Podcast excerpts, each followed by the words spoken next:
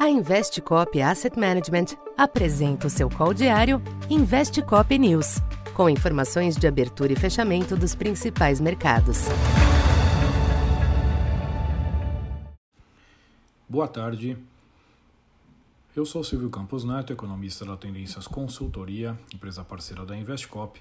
Hoje, dia 29 de junho, falando um pouco do comportamento dos mercados nesta quarta-feira, Persistiu um ambiente cauteloso e volátil nos mercados internacionais nesta quarta, com os agentes avaliando os movimentos recentes em um contexto de maior risco econômico e bancos centrais prometendo reforçar a atuação contra a inflação. Neste ambiente, as bolsas em Nova York oscilaram entre pequenos altos e baixos hoje, fechando ao redor da estabilidade. O dólar teve um dia de predomínio de ganhos, apesar dos riscos econômicos.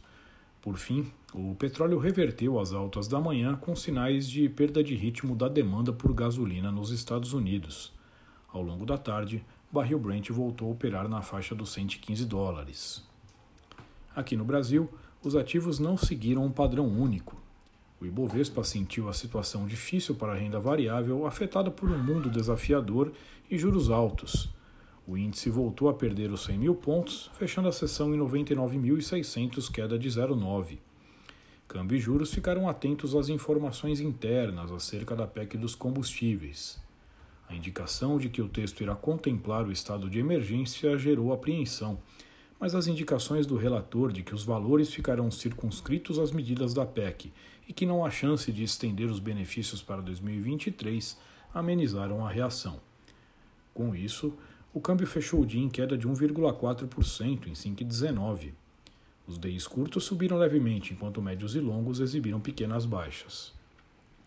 Para esta quinta, os mercados internacionais reabrem avaliando dados da China com os índices PMI de junho. A agenda nos Estados Unidos também será monitorada, com destaque para o índice PCE de inflação. Como o dado é referente ao mês de maio, ainda deve captar as pressões já observadas no CPI. Em outro fronte, cabe observar o andamento do petróleo após a queda na tarde de hoje em meio às deliberações da OPEP, que não deve alterar substancialmente a atual política de oferta. No Brasil, os agentes devem continuar digerindo as medidas da APEC e seus riscos fiscais, o que segue como uma fonte de apreensão. Na agenda local, o relatório de inflação deve manter as apostas de ajustes adicionais da Selic no curto prazo, enquanto a PNAD deve apontar mais uma redução do desemprego. Então por hoje é isso. Muito obrigado e até amanhã. Essa foi mais uma edição Investe Cop News.